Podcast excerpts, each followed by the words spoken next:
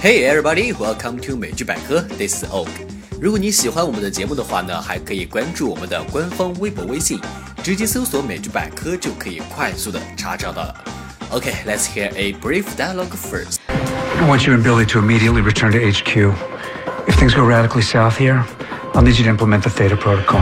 对话听完了，今天我们要学的这个短语呢，就是 go south。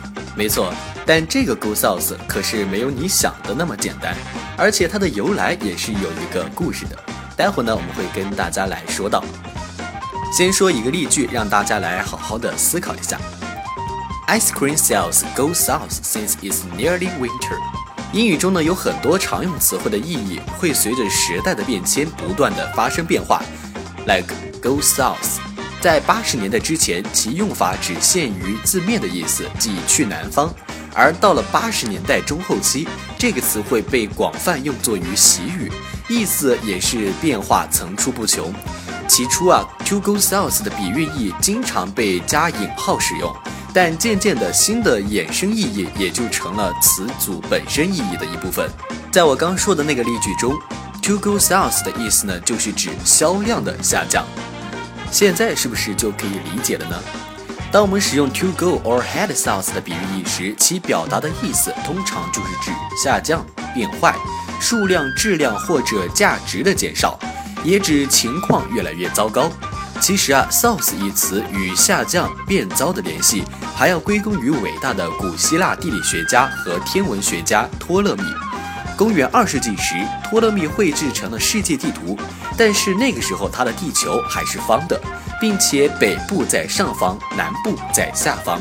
他的地理学理论在十五世纪的欧洲得到了复兴，并成为了所有地图绘制工作必须遵循的标准。从此啊，去南方 to go the south 就成了南下 to go down to the south。